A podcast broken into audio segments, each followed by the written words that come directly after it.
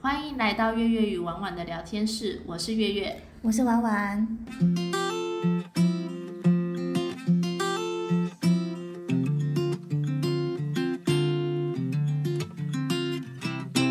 大家好，我们今天呢聊聊到我们的专案到底在干嘛？因为驻场活动这些啊，最主要的灵魂角色就是专案，它可以说是一个活动的成败推手。这个活动该怎么进行，都由专案它来那个主导。像我的话，因为我是从驻场做督导，其实我也没有在办公室里面，就是你们，我每次都回去开会啊、报报账啊这样子而已。我其实不知道你们在干什么。那因为，你要不要讲一下你们大概专案是在做什么工作？专案主要的一天呢，早上先进去吃吃早餐闲聊。我觉得我们是的工作效率超差的。我觉得是，我很常听到，我曾经听过某某督导在寒暑假的时候嗯，有回去帮忙过，然后他惊吓到大家的工作效率，因为他发现早上都没有人在做事，真正开始做事的时候大概是下午两点吧。哦，没错，我们就是早上先闲聊一下，而且我们倒班时间是十点半，哦天哪！很晚，跟一般上班族九点不一样。嗯然后我们就先闲聊，然后干嘛之后呢，就吃午餐了。我们就一起出去吃午餐，然后晃一晃，哦，而且我们又在新义区百货公司。晃一晃之后回来两点，才正式想说好吧，我们开始今天的作业，然后才开始就是协商啊、打电话啊、敲班啊。之后呢，哦，因为要敲班，通常都要配合你们的下课时间、下班时间，你们比较方便接电话嘛。然后通常是下午是做报告、开会、做报告，然后下晚上再打电话，所以我们工时会拖到晚上十二点。我就想说，为什么你们每次都不早点下班，然后都要九点、十点、十一点，然后还在打电话？我们在配合你们啊。我还曾经接过那个你们那个路线图出不来，我不知道你有没有印象。有，我们很凌晨。两点在给我发 email 告诉我说明天跑哪里，凌晨两点，有没有搞错啊？我们真的很辛苦，好好吗？在里面。请继续。很多下午茶时间。好啦，这都是开玩笑，我们有认真做事。嗯，那你们案子的话大概是怎么来？我们广告公司品牌很大，嗯通常都是品牌会自己找上门，因为就是卖名气的。其实有两种状况了，一种是我们会去外面做开发，开发的话我们就要先列我们曾经做过的案子、做过的活动，然后希望品牌给我们机会，让我们做接他们的活动。比稿吗？呃，这不是比稿，只是我们一般的简报，我们在哦我们自己。嗯嗯。然后另外就是另外一种，你刚刚说的比稿是第二种状况，是嗯我这个品牌对要发这个活动出去，然后就会请 A、B、C 厂商来。嗯嗯嗯嗯。来做比稿这件事，看谁提的创意比较好，谁的预算比较低。哦，谁做的服务比较好？我好像打枪打枪你，我听说我们比稿从来没有成功过。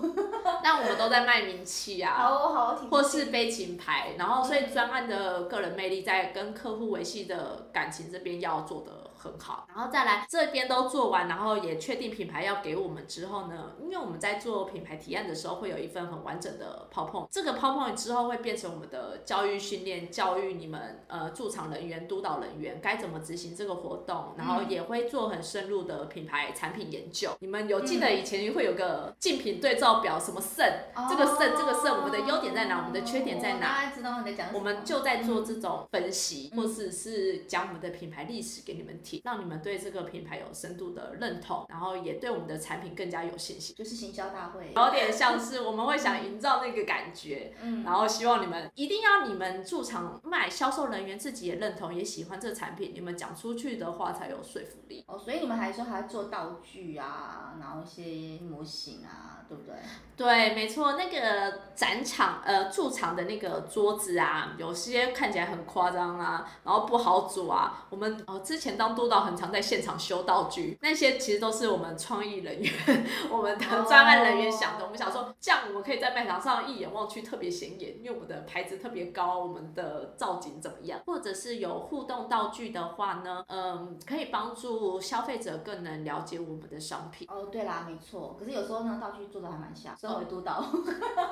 呃，我们之前是用配的是做一些互动填问卷方式，希望收集到消费者资料，那也希望他们借由按这个配的的嗯过程中，知道我们的产品可以带给他什么样的价值。其实现场在执行的时候都觉得装案好天马行控，就是很不不切实际。就是我会觉得专案想出来的 idea，其实对督导来说，我你自己也当过督导嘛，在现场执行的时候，根本就觉得这什么东西、啊，都觉得很多余啊，会买就是会买，不会贴切现实这件事情很重要。然后我就觉得，就是坐在办公室里，他们就不能在卖场走一走、看一看，然后了解一下消费者现实的层面怎么样，出厂现实层面怎么样，销售情况是怎么样，再去做出这些东西。我有前头就有这种这种疑惑，对啊。但因为我们为了要这个，就是又跟前面我们比稿有关系。我们这个活动如果做了一年两年，都只是欢迎试喝，欢迎试喝，很无聊啊。我们才会想一些不一样的东西进去，想一些不一样的元素。看起来很微的，对不对？没错，也必须够有趣，不然，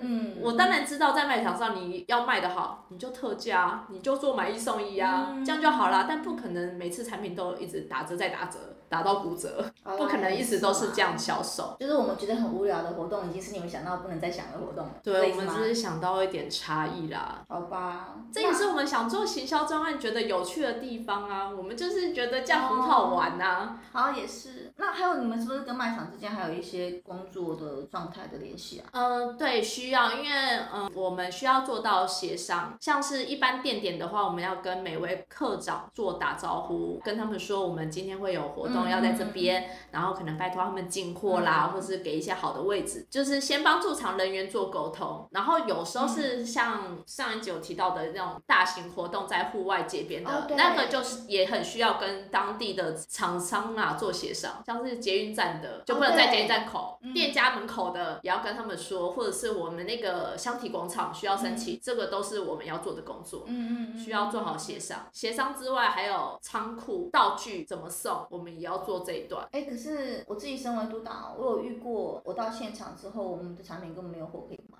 对啊，我就不知道怎所么回事，商怎么回事呢？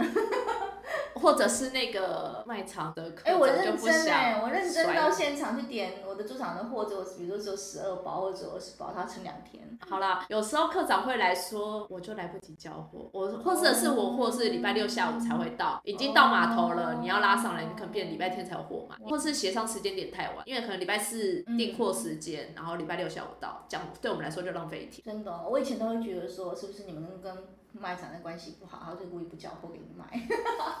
所以后来才会有一些专案比较耐啊，哦是需要一些福利回到前面一集的内容列了，对啊，超级坏。那你这边，那像其实像刚刚讲的这些，其实工作期间你有遇过很多很瞎的同事跟主管，帮我们扣 津贴的，就是瞎主管啊，不是吗？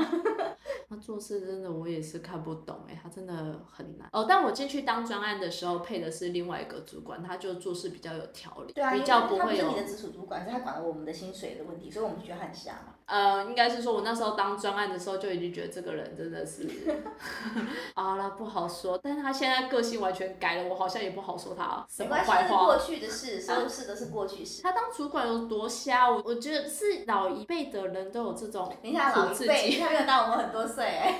呃，没有吗？那就是老一辈对你来说，哦，好。好啦，我们两个有年龄差。好，那个呃，七零年代头、七年级生头、就六尾、七头的人，都是被压榨出来，所以他们就很理所当然的去压榨下面的。当然不是每个人都这样，只是他的心态是这样。如果是七元吗？六尾七头哎。六九啊，六九七零六年级反，正我的意思是说，他是旧时代的小思想的一个专的专案嘛。对，我们重点在这里，可来不在年纪。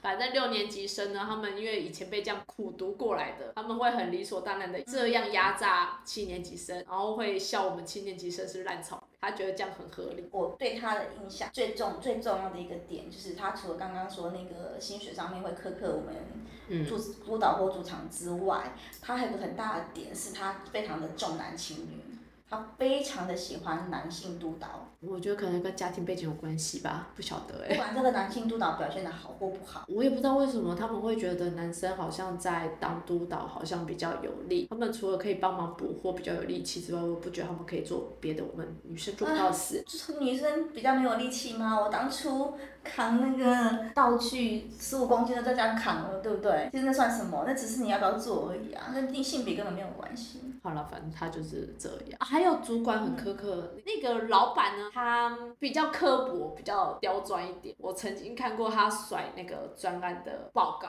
因为我们要出计划，甩在他脸上，然后退回去加重做。我觉得超不给面子。他甩谁？我认识吗？我认识吗？一直报错薪资的那个。哦，一直压到我们的那个。原来如此，好哦。好像蛮过分的啦。然后因为我进去的时候算是专案的助理，所以在他底下在一级。我理解。对，所以这个比较不会直接面对到我身上，但我看过他这样对那个专案，我不知道是不是广告公司的形态。那个时候那个年代的那个主管，通常我听到的都是这么苛刻的人。你刚刚讲的那个主管，因为他是我们在更上上街嘛，对不对？嗯，没错。我记得只有跟他有，呃，跟他算。两次有直接接触的机会经验，是因为有一次是刚刚说个很像那一个同事，他在晚上十一点多，然后我们人在现场，在办公室现场哦，然后呢，他的路线图、路线表一直出不来，然后我跟另外一个同仁是住需要坐火车的，嗯，我们的末班车都快要开走了，嗯，然后我们想要先离开。然后他又要叫我们等他，然后你知道公司在信义区，我们要在火在火车站，要先坐到台北车站才能坐火车。然后到十一点喽，然后呢，这一位你刚刚说的那个主管，然后叫我跟另外另一个督导就说，哎，你们不要一直跟他催他，让他把好好把事情做完。我心想说，那你要出这件车钱让我回家吗？这是第一件事。然后第二次，第二件事情直接跟他接触，是因为我接到一个户外的活动场，是他的案子，嗯，就是他没有 pass 给下面的专案，哦，是他自己直属的案。嗯，所以那时候接到那个，就是他们后来那时候叫我接的时候，我有点压抑，因为我不认为这个上上层主管对我是有好印象的。结果后来最后案子还是落到我头上了。整场刚开始的时候盯了一整天了。他蛮严格的啦，但其实懂他到底要什么，摸熟他会好一点。我不需要说那一整天我没有被他骂过啦。嗯，对，大概就是这样。他其实态度表面都蛮和气的，就是比较就事论事啦，比较理性的人。但是像丢报告在大家脸上这样，算不是有情绪化一点吗？我不知道，反正现在大家的主管都会要丢报告在同下属脸上的人，或是撕烂的甩 在脸上。我自己本身没有遇过。需要这么戏剧性吗？对，我在拍八点档吗？哦，我看过很瞎的 PM，因为其实我进跟公办公室的机会大概只有开会时间跟什么尾牙啊，然后什么什么庆生，哎，不庆生啦，就那种呃同乐会、什么圣诞会那种大家办活动的时候才会遇到同事，不是吗？对。然后上在前几期我们就有提过有那种。穿泳装来上班的专案，大家应该有印象吧？我忘记在第几集了。然后我现在讲的是，因为我我毕竟我们跟你们在办公室一起，大家都共事状态不一样。那那个 P N 很特别，是有一年在办公室举行一个我们圣诞的算是活动吧，然后教所有督导都要参加交换礼物。嗯，我不晓得月月有没有印象。然后那时候预算是三百块。嗯，其实他办了不止一年啦，但我对他的印象就是太过深刻，是因为那时候三百块，因为有一些 P 人很忙，他没有去逛街，嗯，然后他就等于说可能比如楼下 Seven，他就随便买了一个三百块的东西，我记得我记得他买的白兰是基金吧，二九九。我我为什么对那个礼物很特印象很深刻？因为大家礼物都是用抽的，不是吗？抽签，那一定会有人买超过三百块，有人可能很烂礼物，然后大家交换的时候就笑一笑，还很开心嘛。就交换礼物。就交换礼物嘛，就是不用太认真。然后那位泳装就是抽到那个三那个二九九的白兰基金，脸当场爆臭。其实因为跟他不是很熟，他我好像没有做过他的案子，还是他是帮忙，反正他的业务的范围内可能不是跟我们督导直接接触的业务范围，可能有讲过。话，但没有到那么频繁接触。嗯那我会讲到他的原因，是因为活动结束之后，大家各自离开的时候，我发现那一盒白兰氏基金在垃圾桶里面，也太过分了吧？对，而且他放的那垃圾桶的位置是大家经过都看得到，等于说我那一位拿送白兰氏基金他会哭的那位 PM 也会看到他的礼物被丢在垃圾桶里面，对，而且他不问人别人有没有人要哦，他就直接丢垃圾桶里面。超坏的，对啊，就是我那时候觉得说啊，不对这样讲，好像不太对。我想想说，穿泳装的都会这样吗？重点是没有人一天到晚穿泳装，只有他。好了，对啦，也是啊，对。谁没事穿泳装上班？好了，我们重点是在广告公司当专案或专案助理，这个工作真的是很好玩，因为我们要营造很好玩的工作氛围、工作环境，所以我们会把督导也当做我们的一份子，所以我们会办一些活动，圣诞节活动啊，让你们多有参与感，或是尾牙。对啊，而且其实这样子反而，因为督导跟督导之间其实很难见到面的。嗯，也是趁这个时间让大家有联系哦。再来，我们我们刚刚不是说督导要交照片嘛？哦，对啊。然后我们还要收集人员的报表，我们有报表要写，像是你今天卖多少啊，或者是你现场卖场有什么状况？因为毕竟专案没有办法一天六日两天去 hold 所有的场，都是看你们的报告、你们的照片、你们的或是电话打回来的反应。六日有什么状况，我们要每周都要产出一个算是小小的结案报，也不能说结案，小小的一个周报。嗯，那给厂商的吧？对，是要回报给厂商的，和跟专案。然后有时候报表不漂亮，就是你的销售业绩不太好，我们就要去想原因。哦，对。我们才会说礼拜一我们就要打电话，为什么你卖不好？问关切这个，然后我们才能产出报告。然后再来，有些时候像是人员跳点，我们又找不到机动人员去补的话，我们之后就要再补场次给厂商，哎，给品牌。哦，我就是如果这个场是要做二十场，就是二十场要做给人家。对。然后外面的活动也是，我们纸杯规定要发一万五千杯，就是一万五千杯。对，如果没有的话，我们就是补场，那每开一场就是成本啦。嗯，对，这些都是我们要控制的。所以这份工作其实特殊性还蛮高的耶。嗯，我觉得有趣的就是你在看整个活动，从你一开始研究到你之后整个执行，那所有的。这东都太多细节了，像是我要敲班表，确定每个人都到点，我还要安排督导去看每个人有没有执行到位，然后之后回来的结案报告。嗯，这边我有话要说。嗯，我有遇过 PM 敲班表、敲驻场，敲的傻眼，就是某个点来了两个驻场，然后我觉得很奇怪，因为那是那一周那个案子第一天上点，然后我就接到电话了，发现桃园某卖场没有人去。啊，那个。驻场有两个点，就就那个人哦，就就 PM 塞错地方啊，你听懂吗？他把那个点塞两个驻场，然后那个点没有人去。我刚刚听到，我会以为他故意让这个点有两个人，因为另外一个就是备用人员。我跟你讲，我看到两个人的时候，我也以为是这样，所以我并不知道原来，因为我那时候人在两个驻场的那个点，嗯，这样你有理解？嗯，我是后来接到电话。那对方那个点的督导没有等到人，哦我才知道说原来你们督导自己瞧这件事，原来那个专案排错结果最后呢，因为其实这两个点呢相差很遥远哦，所以呢那个点就督导自己占喽。啊，那个另这个点你这个点的那两个人就是把它占完，就只能等他占完啊，因为那两个点的人也莫名其妙啊，因为他你就这样排给我的啊。是。所以我觉得这个点这个部分来讲的话，就是 PM 他们在排的时候就是要很小心啦，对啊，这真的很难。我们到现场很难处理这种事情。哦，对。而且会给我们带来 PM 很瞎的印象。哎，真的很难呢。你知道我那时候最大场五十九场，你要排五十九个人在六日两天，然后一下说，一下这个人有空，一下这个礼拜六有空，礼拜天没空。嗯嗯。我们要去想办法补那个洞。然后有些人又会挑北区的，会说我这个地方不去，然后桃园的会说我那里不去。如果是桃园市比较好找人，他那个点可能同时会有五个人来应征，那我要怎么说服其他四个人去远一点点的内力中立区？或平镇什么哪里的？对啊，就不太可能。嗯，或是像宜兰那个宜兰那个姐姐，她有一假的时候，婚丧喜庆的时候，对啊，不是每次都可以排满班。哎，你这样讲，我遇到过一个很 nice 的驻场，哎，你知道吗？他从基隆到哪里上班，你知道吗？到哪里？到观音。观音很远呢。嗯。桃园观音的观音就是坐火车到杨梅，然后再坐机车让他进去观音的全联。从基隆哦，而且他这样走，他这样子坐火车坐。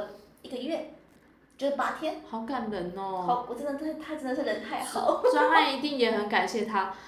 哦，那时候做全年的时候超痛苦的，因为全年都在很嗯小巷里面，或者是那个地方就啊，全年真的很难。我为什么很清楚的时候，是因为那时候那一阵子我常常跑桃园去，然后他的点很长，我看到，那我看到他每次都从基隆到杨梅，然后坐坐电车进去，我都会等他一起下班，然后就把他送回杨梅火车站，再跟他一起搭火车。哦，因为我们督导可以报计程车哦。不过像这种派到外县市的驻场，我们还是会让他们报计程车车。那他真的很远呢，我公司帮会不会补他多少钱？我就搞不好没有补很多。我记得是跟督导一样，一样算时间津贴、交通津贴、实报时效。可是他是他到杨梅呃，对啊，一样报时间津贴，只是他时薪低啊。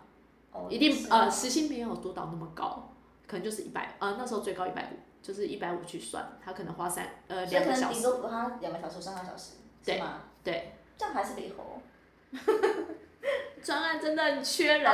我去哪里找观音的人？他是好人，他是好人。好了，那因为你觉得什么样的人比较适合这份 PM 的工作呢？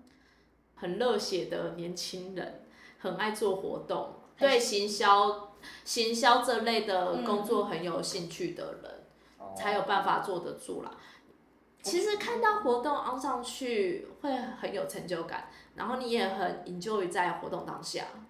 只是当然有些小细节很琐碎的工作你还是得做，但是那个行销的状况是很好玩的，你会看到你的创意会很直接的呈现在外面。哦，我听起来觉得好像还是很需要新鲜的感。啊，毕竟我们工时是十点半到半夜一点，然后你六日有时怎么回家啊？我好好奇哦。计程车公司照算，哦计程车出钱。好，你家那么远，还让你坐电车，对了。好啦，之前还有住淡淡海的，但还也是照做，可是我看到他都会赶在末班车回家哎。因为毕竟不能每次都这样报，我们还是会有预算控制啦。